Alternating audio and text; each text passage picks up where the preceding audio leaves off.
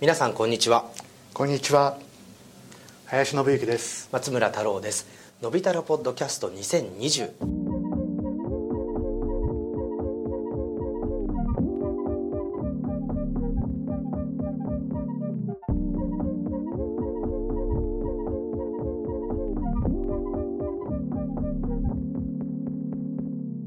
来年2021年以降まあどういうふうになっていくんだろうというところを少し考えたいなと、最後のテーマにしたいと思うんですけれども、まあ、ちょっとまだ状況は変わらなさそうかなそうですね、はい。まあ、いろんなねところでそれこそ、まあね、ワクチンがちょっとずつ海外でとかって言うとそこに期待を寄せて、まあね、日本は日本でオリンピックやるって言ってるしねミラノはミラノでミラノデザインウィークってのをねはい。サラノでやるとかって言ってるけども、まあ、ちょっと正直分かんない状況ですよね、なかなか、まあ、今年多分教育機関なんかも結構キャンパスがクローズしてとか、うん。まあそういうことがすごいたくさんあって、うん。で、まあ、来年は予定通りしようっていうふうにいろいろ計画してるんですけど、もちろんその悲観的になりすぎるのもどうかとは思うんですけど、うん。ただ必ずしも楽観的になれるかって言われるとこうん。う客観的に見てそういう状況にはまだなってないかなとうんいうふうに思うので、うん。なんかそこはやっぱり少しなんというんだろう、まあ、今の状態からどうより良くしていくかみたいなことを考え続けないといけないのかなというふうには思うんですけれども、うん。そこは一人一人と置かれた立場によってもねむしろこのタイミングあのコロコロナによって伸びてる産業もあれば、まあ一人一人状況状況とかあれは違うと思うん。だけれども、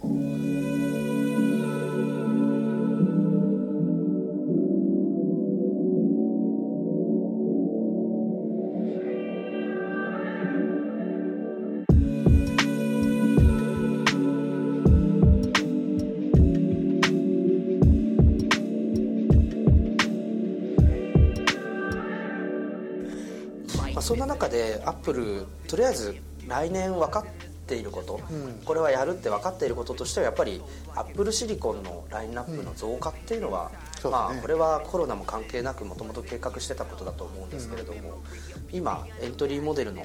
えー、と Mac しか、うん。あの移行できてないので、まあ、多分これ下からやっていくんでしょうかね、うん。ミドルレンジハイエンドっていうのを来年ミドルレンジやって、その次はハイエンドへ行くみたいな、なんかそんな流れなのかなとは思ってるんですけれども、うんでも次多分入ってくるとしたらそれこそ16インチの MacBookPro とか、ね。あとは iMac とか iMac がね一番やっぱ注目ですよね。ね。はい、この辺りがこう Apple シリコンに置き換わるっていうのは、まあ、ことあの2021年は、うん。あの起きるんじゃないかということなんですけれども、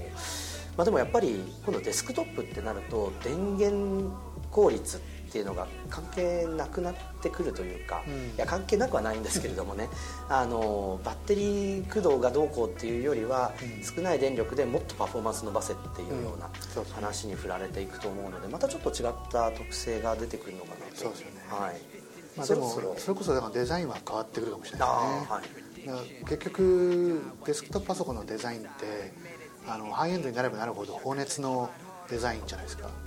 いかにこう熱をなんかうまく逃がしてっていうかな中の気流を考えてっていうデザインだったのが、まああのね、それやってきたけども、まあ、そこの放熱の部分が減ってくればそういった意味ではこう新しいデザイン見たいなっていうそうですね。思いますね。あんまりこう熱設計っていうかねなんか左右されないような,、うん。なんか新しいデザイン見たいなっていうそうですね。思いますけれどもね。あとまあ iPhoneAppleWatch、うんこの辺りはまあ引き続きなのかなっていう。デザイン変えたばっかりですからね。あそうですよね。はい。ね。ねなんか10超えてあれ 10S はあったんですよね。点数ありました。こうなんとかが出てその後 S が出るっていうのはちょっと今崩れてる感じですね。ああもう毎年11の後がね。バージョンアップしてますね、はい。でもう一つはやっぱりこう iPad もですね、今ちょうどディスプレイ周りの発展が停滞してるっていううんうんうん。そうですね。まああのこれ今年のだから全部 HDR に行くって流れでい。くとね、まあ、だから来年もう一個だからキーワードとしてはもうこれのカメラが HDR になっちゃったからっていうことで考えるとうん。Mac も含めね HDR 路線は結構あるかもしれないですよね。一応 Mac は60万のプロディスプレイ XDR っていうのはありますけれどもああいうまあさすがにあれはそのままってわけないと思うんですけどまあ、ああいうクオリティが出せる、つまり HDR が当たり前のように表示できるような、こうディスプレイがプロモデルからどんどん入っていくみたいな、まあ、そこにアップルシリコンが組み合わさって Mac の場合はこうちゃんと HDR ビデオが編集できる16インチとか、そういうモデルが出てくるといいなっていう。そうですね。はい。そういえば昔って17インチってありましたよね Mac Mac ありましたね。MacBook か MacBook、なので、まあ、そういうちょっとディスプレイサイズもでかくなってほしいなって思いますし、13インチでも13インチっていいサイズなんですけどね本当に。ね。うん、でもディスプレイはやっぱりちょっとあの今の公式機っていう P3 っていうところで止まってるので、やっぱりこう1200ニットぐらい出せるようなテクノロジーに変わってほしいなっていう、ええはい。はい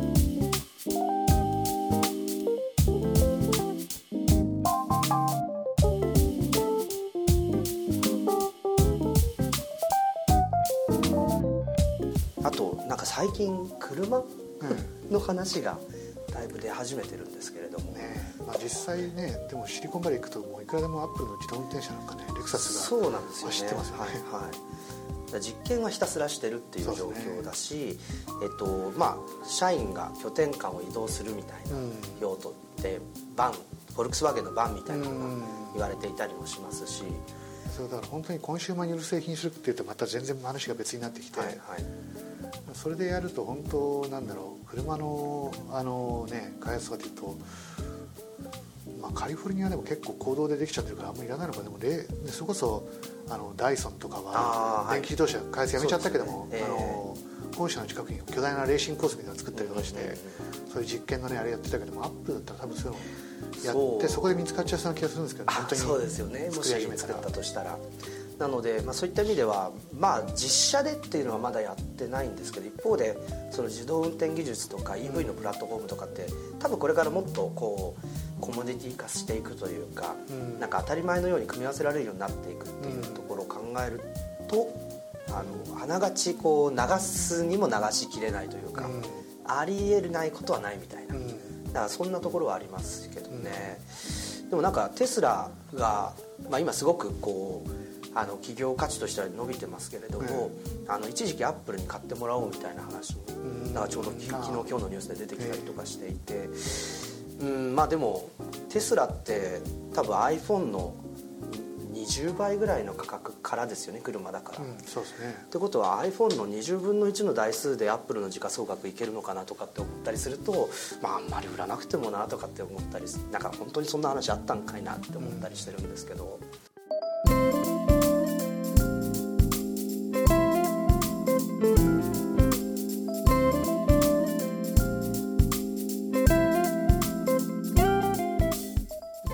ガファクトリーって、えー電池工場と車の組み立て工場っていうのをネバダ州に作ってて、でフリーモントっていう、えっと、アップルのちょうど対岸ですかね。ね。はい、あそこにはもともと GM とトヨタで作った工場を借り受け買い取ったのかな、それであそこで組み立ててるんですけれども、あのやっぱりすごくテスラもそのアップルみたいにマテリアルからうん。やる、大体椅子のシートとかも全部投げちゃうじゃないですかうん。外注に、だけどテスラはあの結局ソフトウェア的に車を作るっていうところがすごくやっているので、あの外注しちゃうと次のロットで上がってくる3か月後まで改善が、ま、あの待てないっていうことでそこら辺も全部自分でやるというような体制で結構そのテスラ経済圏みたいなのをカリフォルニアにどんどん作ってたんですけどでも最近どんどんこうテキサスにみんな逃げ始めちゃってますよね、あのテスラもそうだしあのフェイスブックとか、うん。あのアップルも第2キャンパスをうん。テキサスに作る作ってますけれども、だからやっぱりカリフォルニアのこうなんというか